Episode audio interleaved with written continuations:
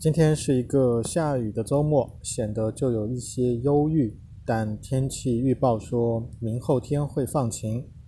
起来一看，外盘的情况都崩了，又一次的崩盘。反正也崩习惯了，而且又到了动荡的周五。A 股今天能独善其身，能不能扛住就看我们的了。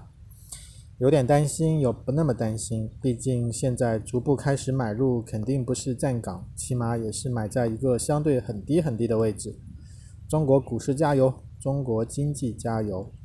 昨天加班了，加了大概一个多小时，这是我们比较少见的，因为我都是尽量提前完成我的工作。当然，这次也不是我的问题，我半年前就完成了。昨天因为设备交割，我不得不等着我的下一个进城的人来接过这个接力棒。但是看来他们并没有完美的准备好，出了一点问题，所以耽误了。其实做我们 IT 这一行的会出现很多意外的问题，但是作为老手会尽量避免意外，把准备工作提前，考虑好各种状况，尽量不发生意外。出了意外也能快速解决，也就是台上十分钟，台下十年功。